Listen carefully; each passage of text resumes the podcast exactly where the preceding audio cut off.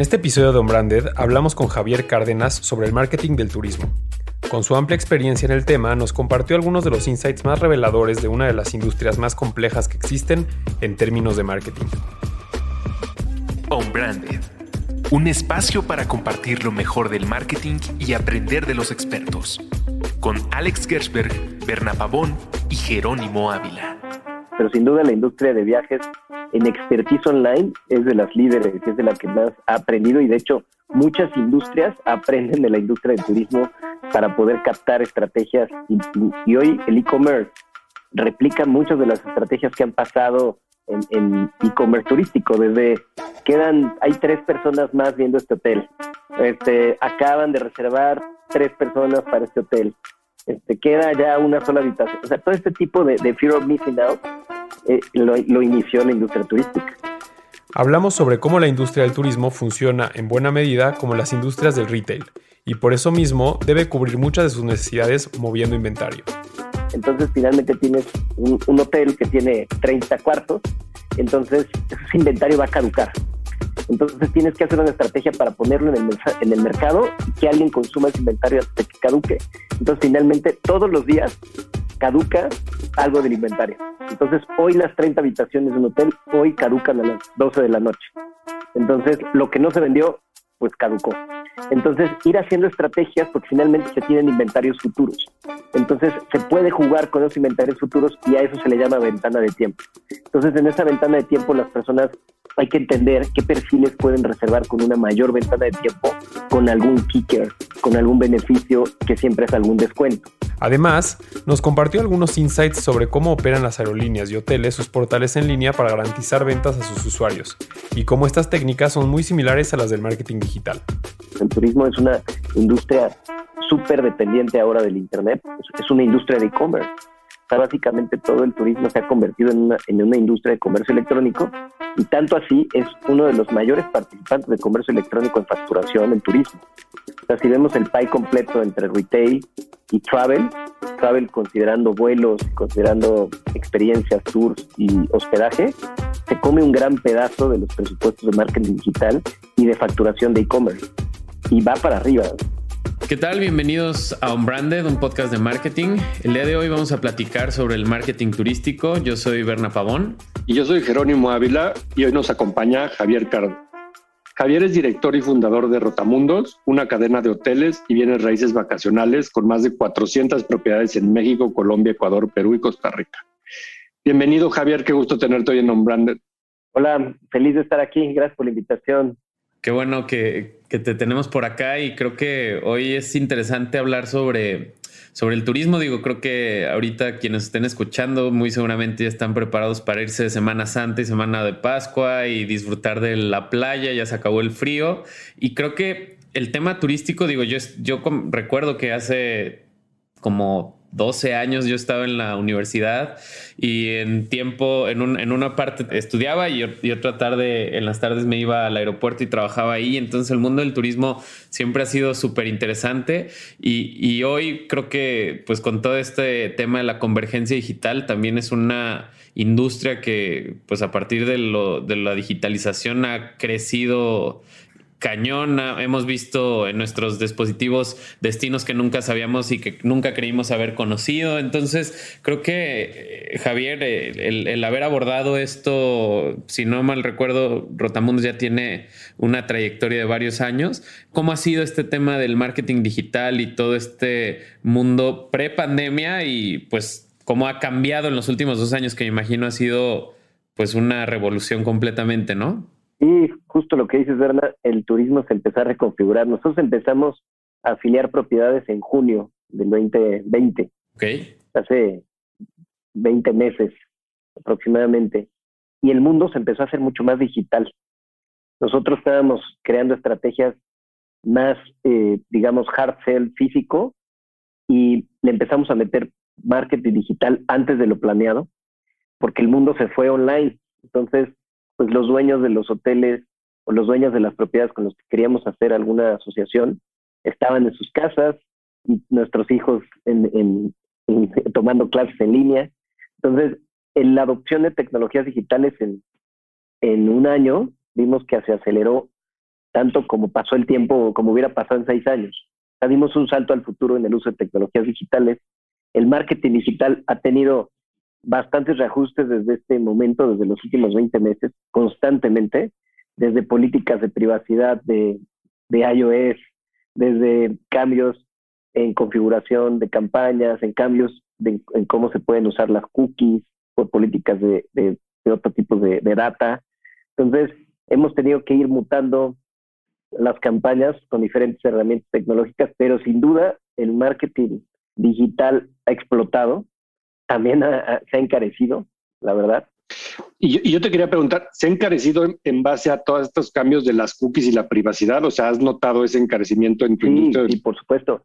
No solamente por los, los cambios de políticas de privacidad, sino también por mayor demanda de anuncios. Muchos outdoor advertising pues estaban apagados o muchos espectaculares, los veíamos vacíos en pandemia, entonces muchos presupuestos empezaron a pasar más en digital. Justo estaba viendo estudios de datos duros y todo lo que podemos obtener de data y más del 50% de los presupuestos se han ido a digital, cuando todavía estaba un poco más diversificado el PAI con offline previo a la pandemia, pero ahora con pandemia y más el turismo se ha hecho mucho más digital. O sea, el turismo es una industria súper dependiente ahora del Internet, es, una industria de e-commerce.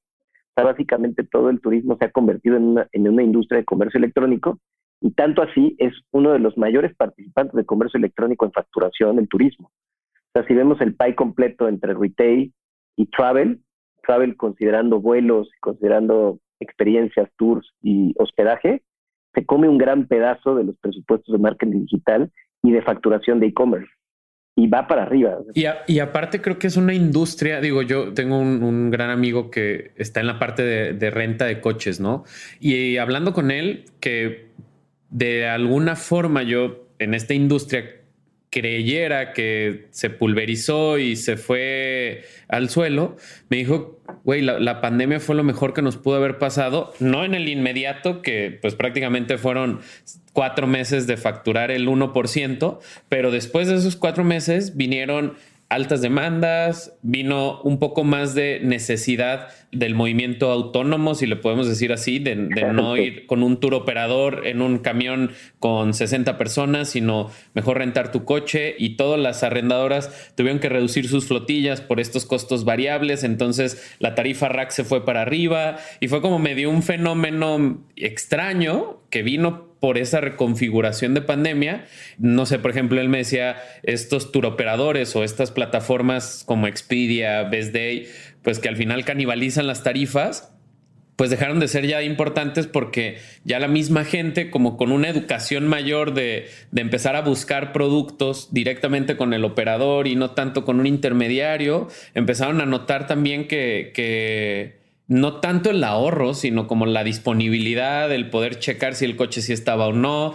Entonces, ¿cómo vio este, este impacto en lo particular Rotamundos? ¿Qué fue lo que encontró y cuál es ese pues tema distinto? Porque veo que ahora son hoteles, propiedades, inversión. Cuéntanos un poquito de eso. Eh, pues fíjate que lo que dices es, fue una de las claves para que tuviéramos que estar viendo cómo pivotear una evolución porque la mayoría de los viajeros empezaron a contactar directo a los hoteles. Y como dices, antes iban mucho más a las OTAs, a las online travel agencies como Expedia, Booking, etcétera. Y justo por pandemia, cuando alguien iba a reservar, buscaba en Booking, Expedia, que se, ya la industria tiene un, término para esto que le llaman Billboard Effect, que, que se convierten en billboards, estas grandes plataformas de reservas, pero no terminan la transaccionalidad ahí. Entonces el usuario las agarra como buscador y de ahí va a Google o a redes sociales y empieza a, contactar directo a los espacios de hospedaje. Porque no sabe si, están, no sabían si estaban abiertos, si estaban sanitizados, etcétera, etcétera. Y además de que les pueden dar un mejor precio directo.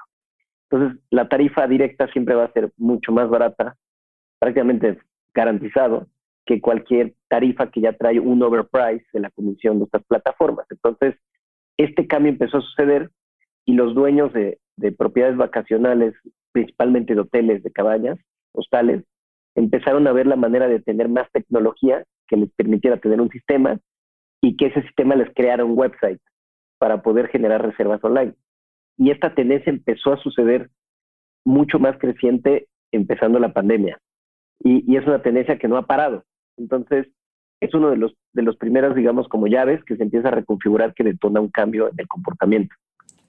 Oye, y hoy, y hoy yo veo que de pronto en, la misma industria de, del turismo, redes sociales como Instagram empiezan a ser como cada vez más relevantes para posicionar. Ahorita que de como estabas platicando como este journey del, del de, como este customer journey de, de cómo compra un consumidor hoy creo que también un consumidor digital lo primero que va a buscar es como estos photo opportunities, cómo es el hotel en fotos, quién ha subido contenido ahí, de dónde está o qué hay cerca, cómo se ve el lobby. Y, entonces también esta parte no nada más de, de, tecnología en el sentido de hacer ágil una reservación es importante, sino también estos puntos de contacto, estos, este, estos escaparates digitales que terminan siendo Instagram o cualquier otra plataforma de social media que termina siendo una estrategia para posicionar y para pues, poder darle como el, el, efecto instagramiable a las propiedades, ¿no?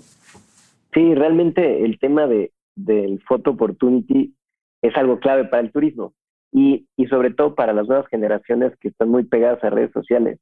Pero para impactarlas a ellas es más a través del storytelling, o sea, que ellos mismos cuenten su historia. Vienen un, una era de muchos microinfluencers que a lo mejor las marcas de turismo tienen que voltear a ver, en el sentido de que estos pequeños usuarios que pueden tener una comunidad tal vez no gigante, pero tal vez de mil, dos mil, tres mil personas, pero estos microinfluencers lo que buscan es una escapada, salir a lugares abiertos, tener padres fotos y a veces eh, la parte turística combina mucho, pero para que vivan una parte importante de, de la experiencia que puedan transmitir a los demás. Entonces el storytelling viene yo lo veo como una tendencia fuertísima para impulsar el marketing digital en casi todas las industrias, en turismo sin duda, pero le crees más a una persona, o por lo menos las nuevas generaciones conectan más con otras personas que están viviendo la experiencia de la marca, que si la marca misma le dice eh, su experiencia. Entonces, esta parte del network effect y poderle dar dinero a los usuarios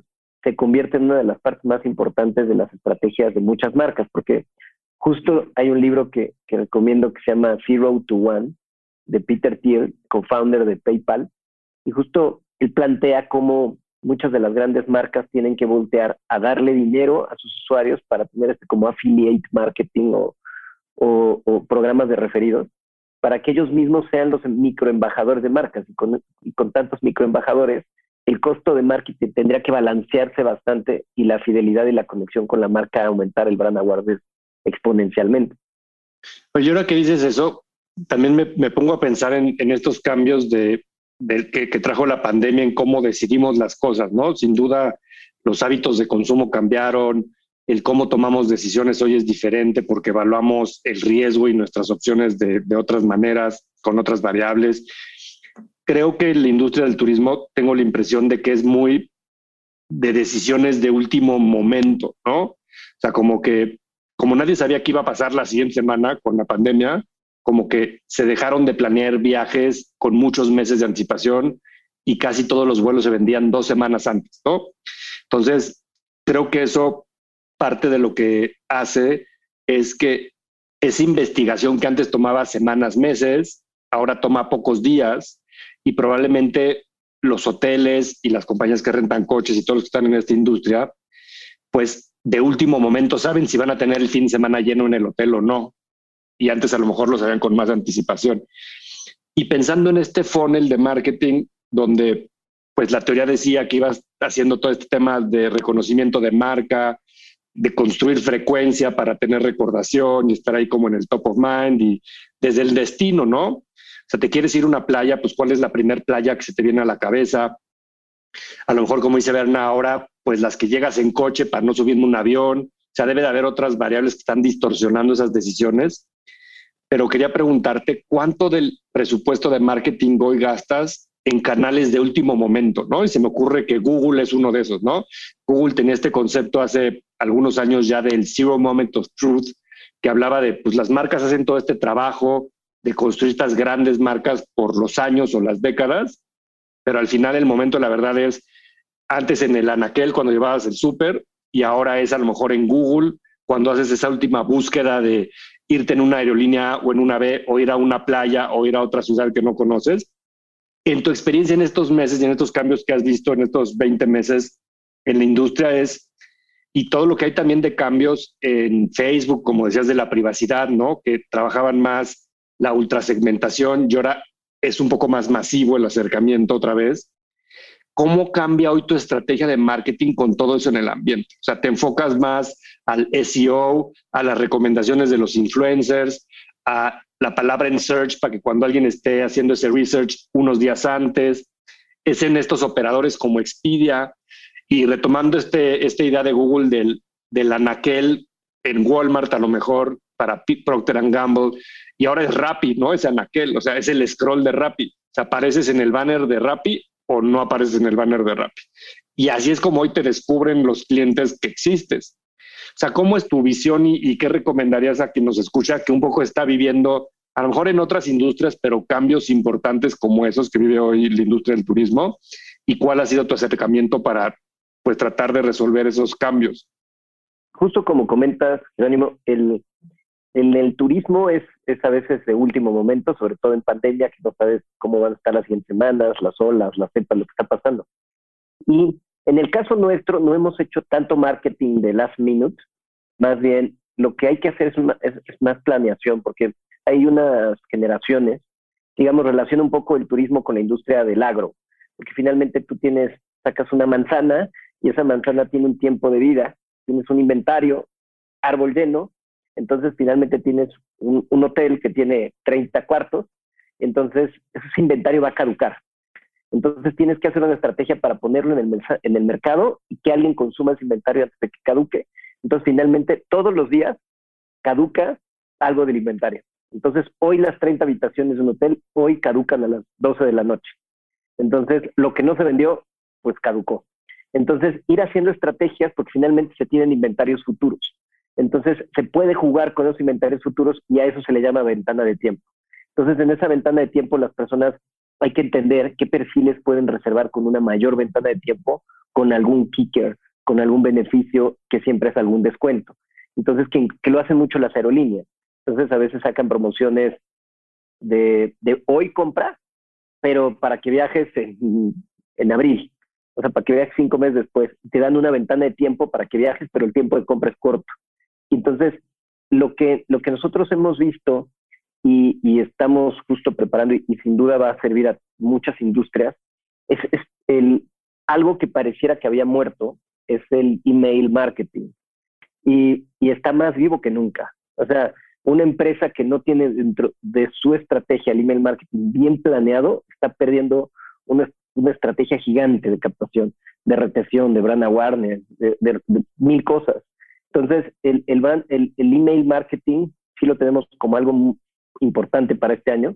Incluso he, platicado con otras personas en la industria, tanto aquí como en Estados Unidos, y, pareciera que viene también una, una ola de mandar postales físicas a casa, o sea, de, poder mandar eh, algo físico a, algo. Entonces, estamos explorando eso también, que también hace mucha más retención, o, o se sienten especiales los usuarios y realmente no es costoso, es bastante económico comparado con, con otro tipo de publicidad. Y, el, y, también mucho video. O sea, como que vemos que, que las campañas, el consumo masivo viene hacia mucho video. Hay muchas plataformas para distribuir video y, y ahí también estamos apostando bastante. Es interesante este tema de las postales, como de repente cuando ya todo se digitaliza, ahora lo raro es el papel, ¿no? O sea, leer un libro físico en lugar de un Kindle, o a lo mejor recibes tantos emails, pero ya no recibes tantas cartas, ¿no? Y, incluso los estados de cuenta del banco o de cualquier servicio al que estás inscrito, ya casi todos están digitalizados hoy día. Eh, un poco también por esta otra gran trend de, del papel y cuidar el planeta puede ser, ha empujado mucho y es más eficiente en muchos sentidos pero eso siempre abre una oportunidad, como dices, de en esos canales donde se fue todo mundo, de repente empieza a hacer un poquito de ruido y vuelves a ser relevante, ¿no? Y yo creo que el marketing actual, digital o no digital, no importa, es el marketing donde puede ser relevante en ciertos canales donde a lo mejor no está tu competencia o cuesta más barato o conviertes mejor. Y eso lo conecto con, con el tema del email, sobre todo con preguntarte con una estrategia más de fondo como de data y de CRM, ¿no? Porque el email a lo mejor se desprende de saber quién es el, huésped que tuviste o que vas a tener, si, si es, viene en pareja, con niños, si viene eh, de fiesta o viene de aniversario o viene en qué plan, ¿no? Relax. Este, y creo que también el, futuro de, de cualquier industria o de cualquier negocio es conocer mejor a sus consumidores a través de todas estas herramientas tecnologías que hoy tenemos a la mano. ¿Cuáles de estas herramientas hoy conectas cómo? O sea, tú recabas información de, de estos hubs como, como Booking o Expedia, te piden información a ti, ellos te comparten la suya o las aerolíneas, o todo está siendo como muy celosos de su información. O sea, yo pensaría que es una industria que poco comparte unos con otros, ¿no? Pero cuáles son, en una industria que es así de celosa o cerrada, cómo un poco vas haciendo una estrategia también de recopilar más y mejor información para irle llegando también mejor a las personas. Fíjate que en la industria hotelera offline, un poco años atrás, hasta recientemente, eran hay, algo que se llama auditoría nocturna, entonces que se corta en la noche cómo estuvo la ocupación. Entonces es una práctica común entre las cadenas hoteleras que todos los días, en la noche, se llaman los gerentes de la zona de competencia, de cadenas hoteleras competidoras, para, para darse su ocupación. Entonces, para entender un poco más qué está pasando en el destino. Esa es una práctica común que ha pasado muchos años. Sin embargo, ahorita con, la, con todo lo que viene de data, eh, hay muchos que ya no quieren compartir porque ya se dieron cuenta que, que la data es el nuevo oro. Y, y hay algo que, que, se llama First Party Data, Tier Party Data. Entonces, pues este Tier Party Data es la combinación de varios o se pueden extraer datos en muchas empresas que venden datos. Y por otro lado, por otro lado, las, las plataformas que pueden ayudarte a crear tu propia, tu propio histórico de data, que es los Customer Data Platform, los CDPs, eh, de tal manera de que ya las empresas empiezan a pensar en tener First Party Data. Y justo lo que veo como tendencia también para este año y que debe ser bastante relevante es que las empresas empiecen a construir su propia fuente de datos. Pero ahí viene un reto tecnológico importante que es entender desde el user journey, desde saber si alguien llamó, eh, identificar un poco si ya había estado ese teléfono registrado en un formulario de contacto o había pedido de algún otro lado informes o desduplicar a los usuarios o a los homónimos, pueden ser personas diferentes o pueden ser los mismos, pero con el número de IP se puede decir es, es homónimo, pero en realidad es persona diferente o desduplicar usuarios por el mismo patrón de comportamiento, se puede saber que el usuario que me visitó por un iPhone y el que me visitó por un iPad es el mismo usuario porque, porque su patrón de comportamiento de navegación es casi igual.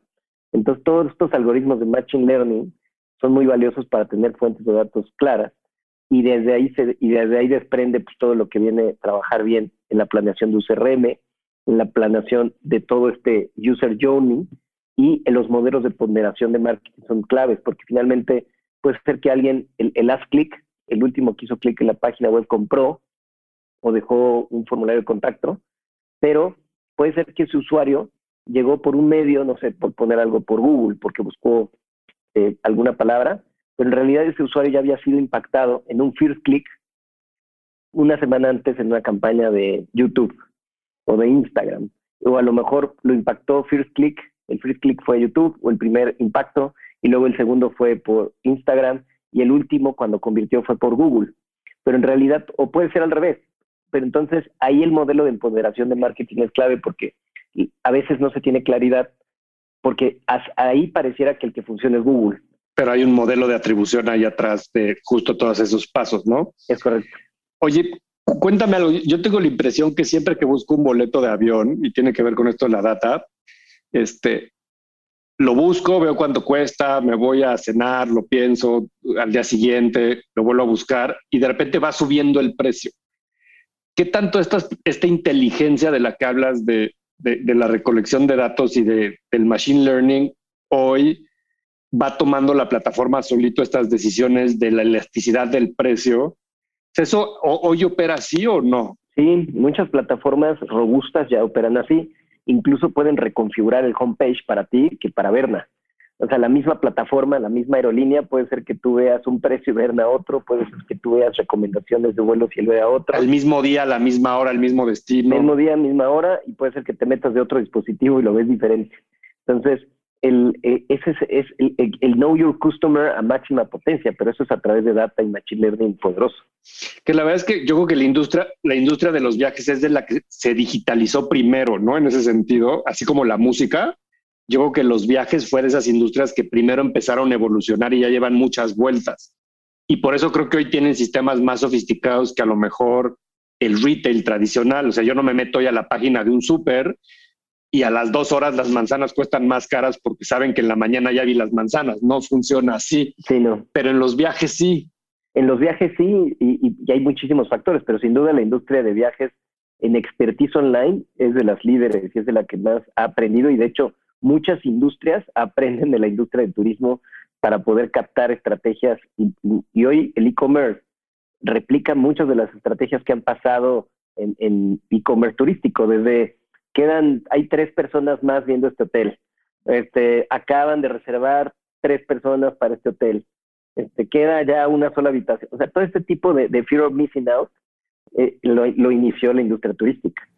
Y al, final también creo que toda esta parte de, lo que estamos hablando del CRM eh, y el email marketing empieza a tener como, como rescatando esa parte del email marketing, empieza a tener ya hoy una complejidad en la que eh, el contenido versus tus, tus, tus gustos o tus preferencias al navegar, eh, el conocimiento o el cómo el, mismo CRM te va categorizando. Por ejemplo, el ver, no sé, marcas como Nike, ¿no? Que, que, no buscan spamearte como, como usuario, sino que a partir de tus compras, las páginas que visitas, las ventanas que abres, el tipo de productos, colores, empiezan a generar una oferta que hace de esto ya un canal de venta mucho más rentable que un retail, ¿no? O que, un punto de venta físico.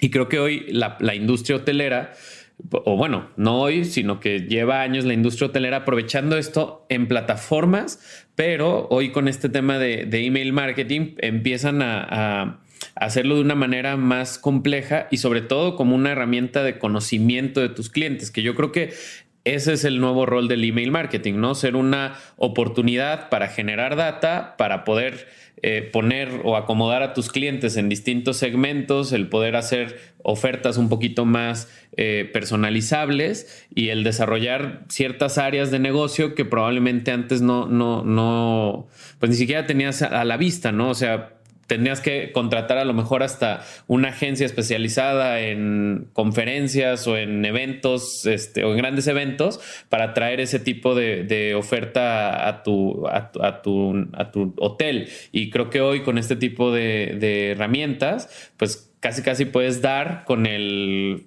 director de RH de una compañía y decirle venías tu próximo congreso acá, ¿no? Exacto. Sí, de hecho, justo lo que comentas, yo le agregaría dos puntos importantes para email marketing y CRM, que es automatización y remarketing.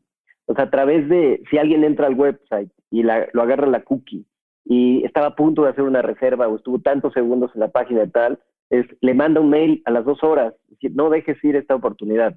Y entonces, en base a las últimas reservas que ha hecho o en base a los últimos consumos, navegaciones, personalizarle el email o sea, porque no debería demandarse un email marketing lo mismo para todos. Es un error. Exacto. O sea, y, justo lo que dices, la personalización viene a través de automatización, porque si esto no se hace de manera automatizada con CRMs como Salesforce, Pipedrive, todos estos que tienen eh, automation marketing, no, no, no se podría personalizar a este nivel de profundidad.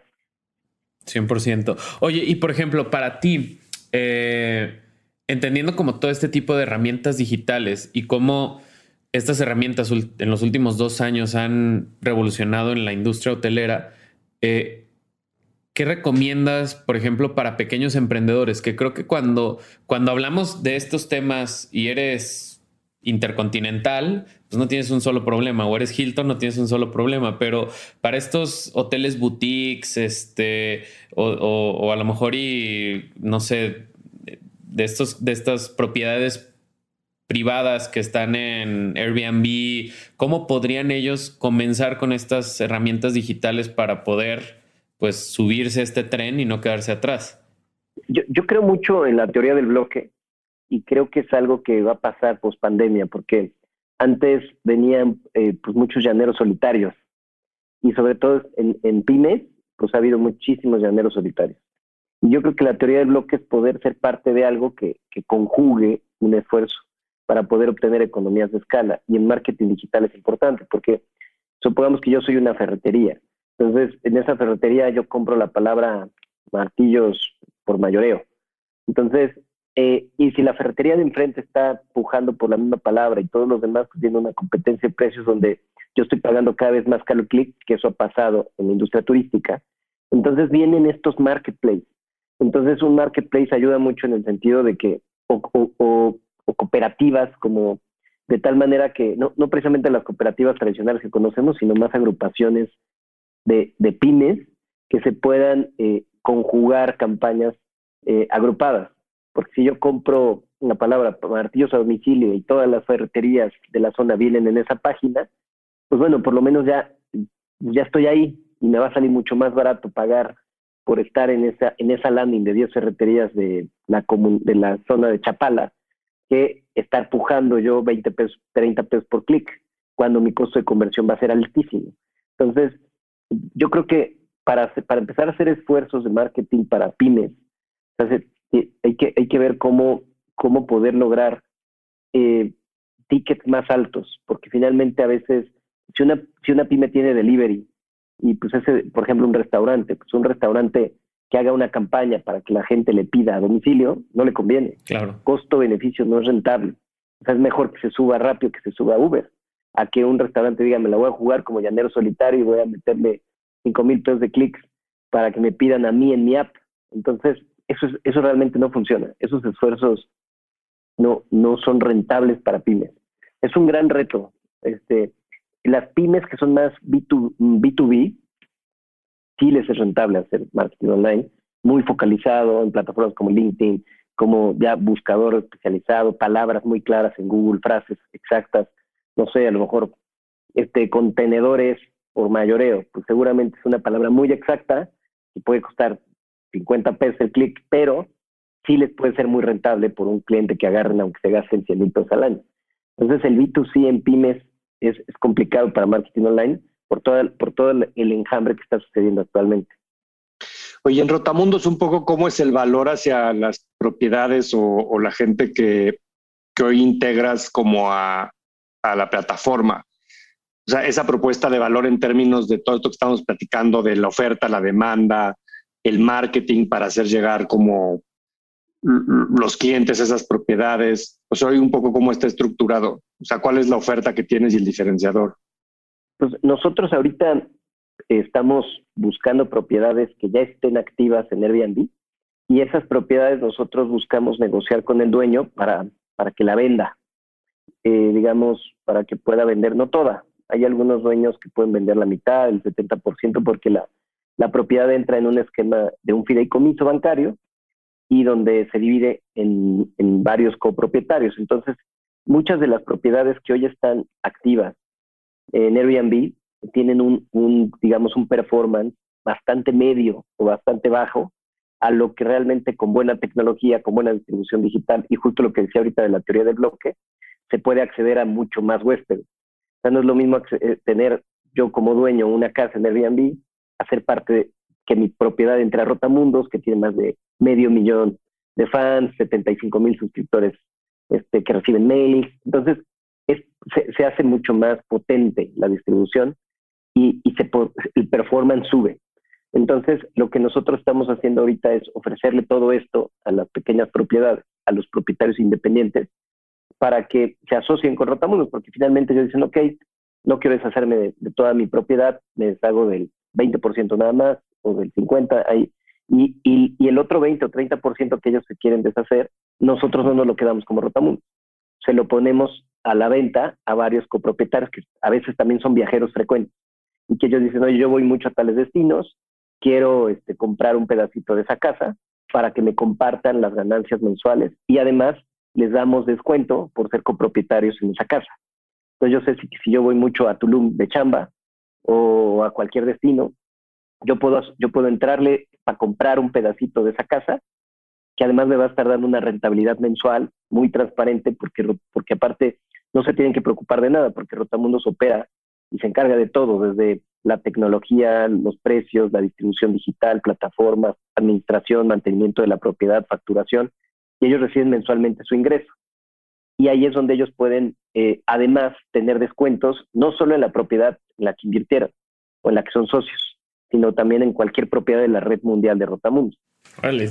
Oh, súper interesante. Yo creo que es una buena clase de marketing, no solo desde cómo está cambiando la forma en la que invertimos, de cómo usamos la tecnología, etcétera, pero también creo que eso va ligado a una transformación del modelo de negocio, ¿no? Como esto que nos cuentas. Y, justo como la unión de esas dos cosas es lo que creo que hace esa diferencia ya afuera en un mundo tan competido, ¿no? O sea, tienes que tener esta tecnología y, y hacerlo con esta precisión y toda esta destreza y técnica pero al mismo tiempo tienes que reinventar la industria en la que estás, cómo ha funcionado toda la vida, o aprovechar esas deficiencias o esas economías de escala, ¿no? Eh, el bloque que llamas, o sea, hay cosas a las que no puedes acceder si te quedas chiquito, ¿no? Y esa creo que es una enseñanza también más de negocio, tal vez que de marketing, pero que si tienes esa visión de negocio y luego tienes las herramientas correctas del marketing, pues ahí se hace como el 1-2 muy poderoso de tener el producto y tener la estrategia para promover y desplazar ese producto, ¿no? Sí, sobre todo la teoría del bloque que decía es aprovechar las economías de escala y en, marketing digital es clave porque con, una, una, una propiedad chiquita no le da para hacer campañas grandes, para tener una marca fuerte, o sea, para comprar desde toallas, volumen a precios de mayoreo, entonces, todo se vuelve masivo, los, los ingresos se potencializan y los costos disminuyen por ser economía de escala. Sí, digo, al final todo este nuevo, y, creo que al final también esta, la pandemia nos, nos va a llevar o nos está llevando a cuestionarnos pues cómo funciona absolutamente todo, ¿no? Creo que hoy con una, pues con una economía tan eh, tan variante como lo es la, economía actual, con nuevos jugadores, con otros que se tuvieron que bajar, con nuevas reglas, este, paradigmas rompiéndose todos los días. Entonces creo que eh, qué interesante tener estas pláticas en una industria que pareciera que, que, va más adelante que todas las demás y que de pronto estos cambios pues hacen una, una gran diferencia. Y muchas gracias Javier por, por habernos acompañado. La verdad es que hoy tuvimos un, un capítulo muy distinto enfocado más a esta parte de, nuevos negocios, de, replantearnos las cosas. Y ha sido un gusto tenerte por acá. Y pues a toda la gente que nos está escuchando en, Spotify o en cualquiera de las plataformas donde escuchan sus podcasts, invitarlos a recomendar este, este capítulo, a compartirlo en sus redes sociales. ¿En qué redes sociales pueden buscar a Rotamundos?